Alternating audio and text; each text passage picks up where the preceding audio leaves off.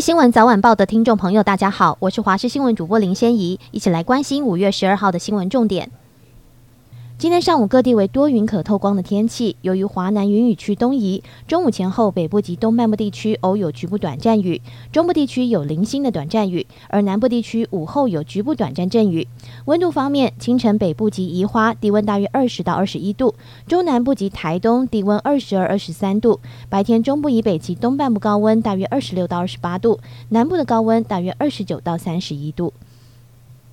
台中捷运因为新复发建案掉落吊臂酿一死十伤，检察官调查发现工地设备作业流程已有疏漏才酿灾，认定奇遇营造负责人蔡姓男子等四人涉犯过失致死及公共危险罪嫌，侦讯后命四人以二十到五十万元交保。另外，运安会也已经启动调查，将在三十天内提出初步报告。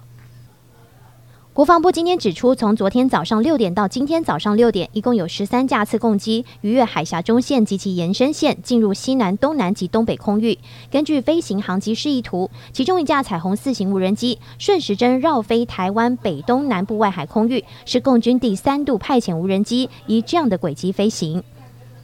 今天是农历三月二十三号，妈祖生日。红海创办人郭台铭以及新北市长侯友谊一早分别到板桥慈惠宫参拜，两个人大约在早上七点四十分左右在庙前广场握手合体。此次是郭台铭表态争取国民党二零二四总统大位后，两人首度同台，而准备点骑马炮时也有说有笑，气氛愉快。不过两人离场后，媒体分别询问双方谈话的内容，两人则很有默契的不回应。随后侯友谊则先离开，郭台铭上了竞选车，陪同妈祖绕境。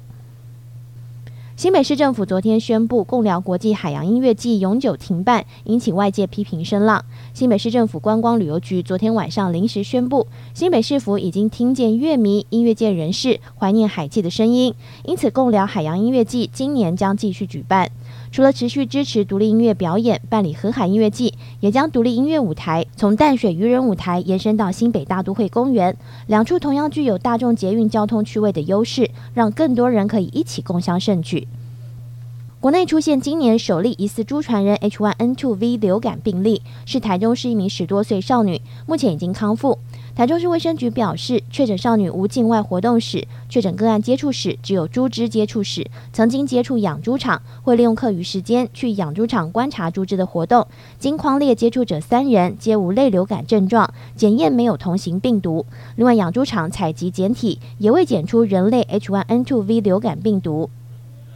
中国国家副主席韩正到访荷兰，会见国王与总理。荷兰媒体指出，荷中关系两大痛点：安全机构报告视中国为威胁，以及半导体设备商艾斯摩尔对中出口禁令。时值欧洲联盟外交部长会议，十二号将讨论更新中国政策。中国副主席韩正与外长秦刚这几天也分别走访欧洲数国。